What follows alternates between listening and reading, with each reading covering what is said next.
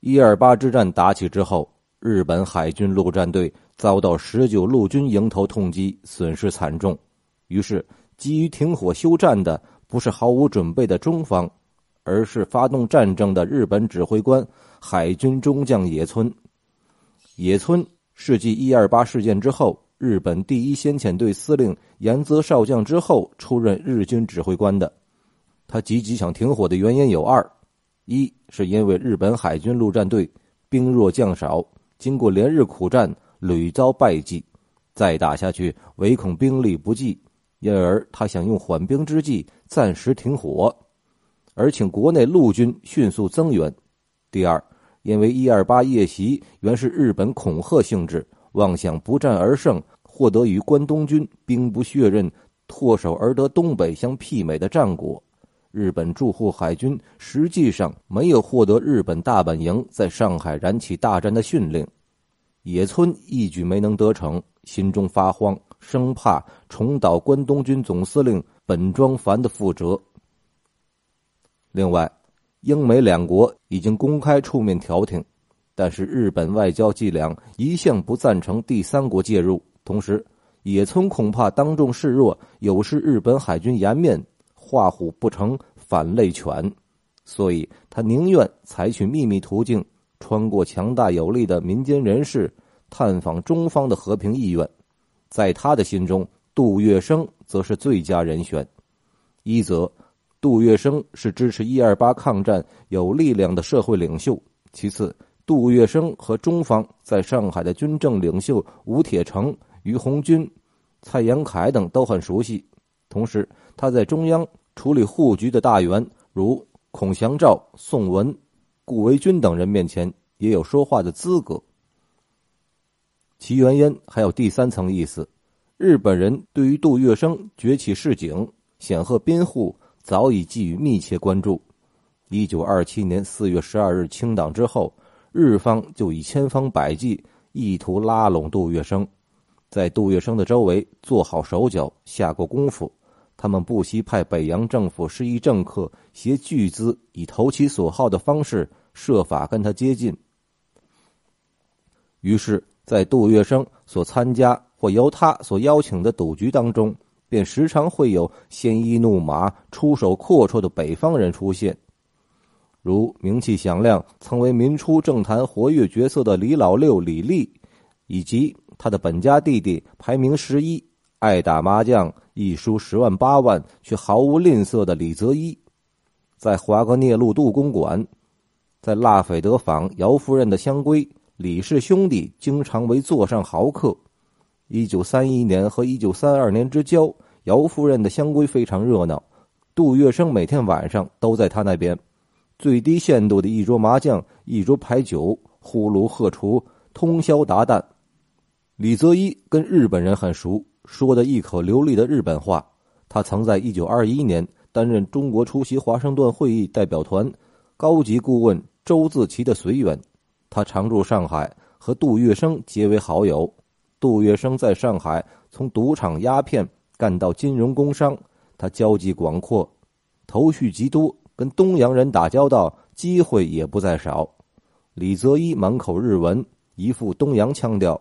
跟日本驻上海的外交官、特务机关、金融工商界的日侨都有来往，都有私交，因此在日本事务方面，他由于和杜月笙非常接近，自然而然成了杜月笙的顾问。有时候居间介绍、代为联络、传传话、递递信，为杜月笙效劳。野村急于邀请杜月笙作为投石问路式的私人接触。其所谈的内容必然与中日两国未来前途有关。日本军方要试探停火谈和的可能性，因此野村一找便找到了杜月笙的朋友李泽一。他命李泽一去跟杜月笙接洽。李泽一受命之后，马上来见杜月笙，寒暄之后便开口问：日本军方认为中日间的问题应该面对面自行解决。他们不赞成有第三国参与其间，这样反而多生枝节。假使杜先生能以抗敌后援会的身份，祈求避免上海人民生命财产的损失，而想从中促成的话，兄弟可以想办法约一位野村中将的高级幕僚过来谈一谈。从他们谈吐之中，也许可以摸得出他们停火方案。完为李泽一这一番话，杜月笙胸中了然。李泽一说的并非他自己的意见，最低限度他是得到日本军方同意而来。他心里虽然十分高兴，但是仍在表面装作不动声色。他告诉来人，这件事就算我个人来讲，也是极为严重的。你得让我考虑一下。李泽一懂得这事关重大，知道杜月笙的意思是这事儿必须事先征得中国官方的同意，才可应允跟日本人见面。因此连声答应，只要杜先生考虑好，请务必给他打电话。送走了客人，杜月笙先沉思默想起来：李泽一的话是真是假？有否不良的用心？日本人真想停火？还有，为什么要找上他？他将这几点全想过了，有了几分把握，认为这种事值得试一试，于是邀请他的几位好朋友、学生，他的高级智囊团前来商议。通常遇到任何大的政治问题、外交问题，他都要跟他们详细研讨之后。自己下判断、做决定。杜月笙向在座诸人详细讲述了李泽一来访的经过，还有其人历史和其背景。然后他说出自己深思长虑所做的初步结论。至少对于我个人来说，这里面不至于有什么圈套。我认为这件事值得向官方一提，因为闸北虹口几乎成了一片瓦砾，中国百姓。正遭日军的残暴屠杀，十九路军未必能够进歼日军，达成全面胜利。仗在中国地界打，多拖一天就不知道要遭受多大损失。要紧的，中央可能不愿在此时此地和日本付诸决战。一介平民的杜月笙，居然能够侧身国际交涉，成为居间交流、打破僵局的重要角色。这个消息。使在座诸人大为兴奋，于是大家踊跃建言，贡献意见。大多数人赞成杜月笙的说法。有人说，杜先生应该尽量促成中日停火的实现，这样做不但对国家社会有重大贡献，而且足以解民倒悬，对于先生个人的声望和地位的增长，也是千载难逢的良机。不过，也有人持相反论调，反驳说。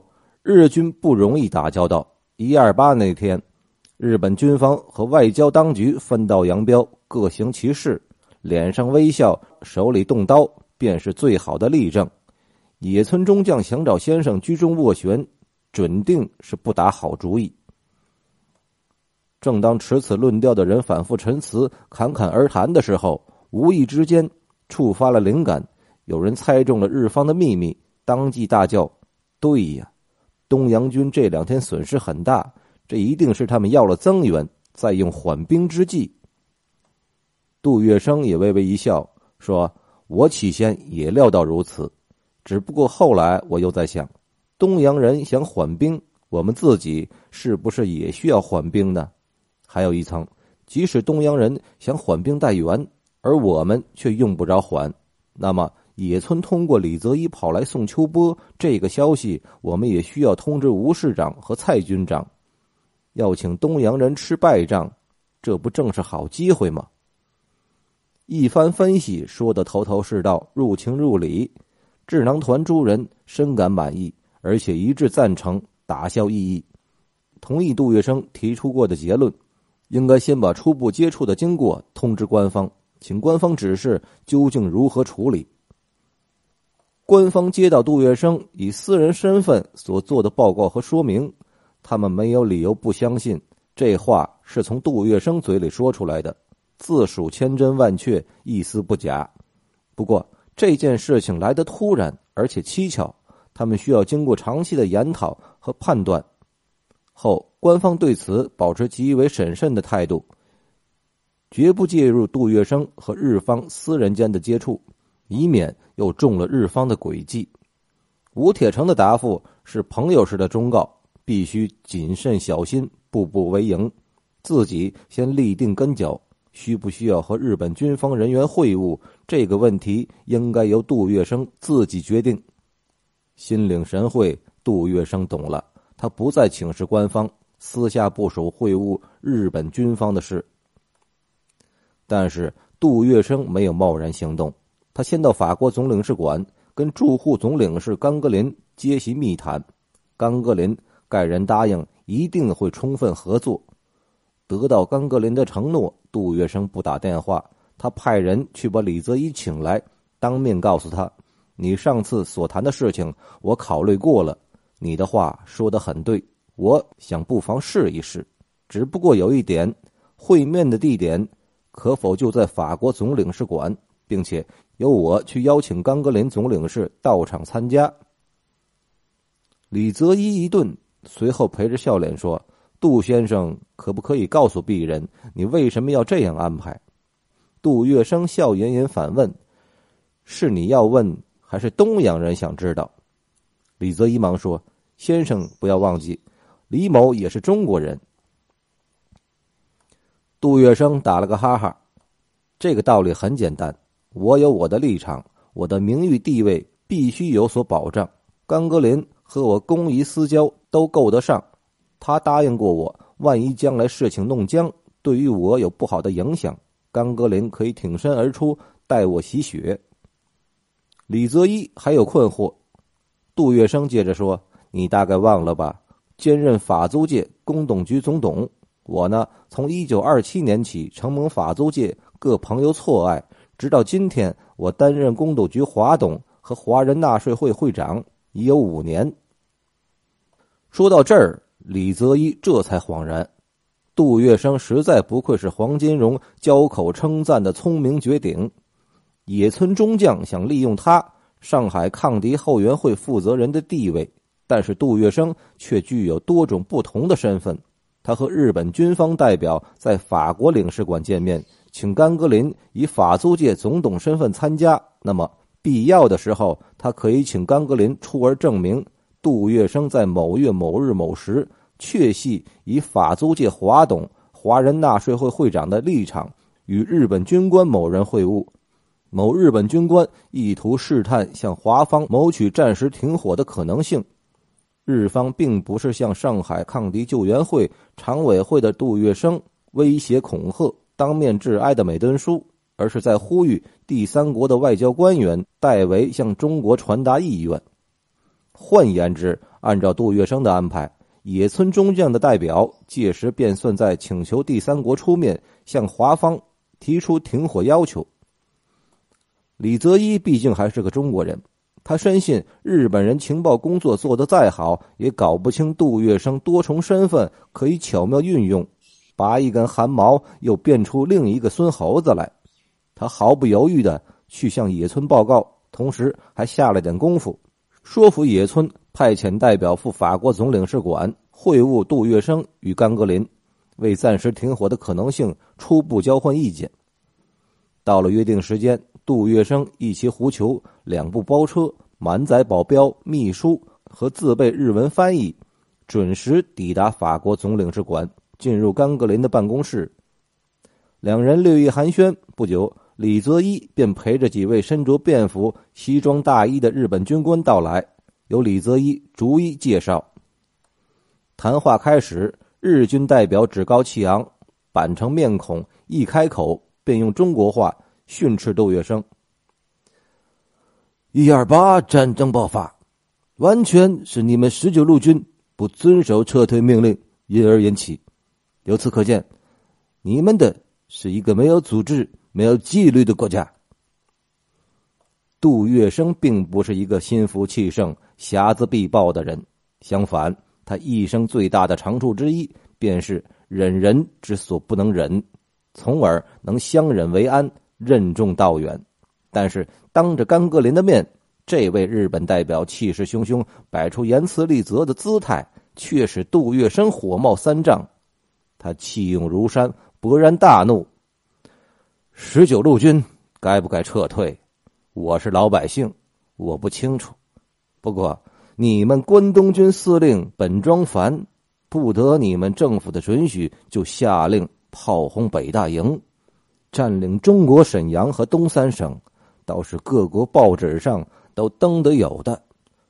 日本这么多乱七八糟的关东军，难道也算是有组织、有纪律的国家？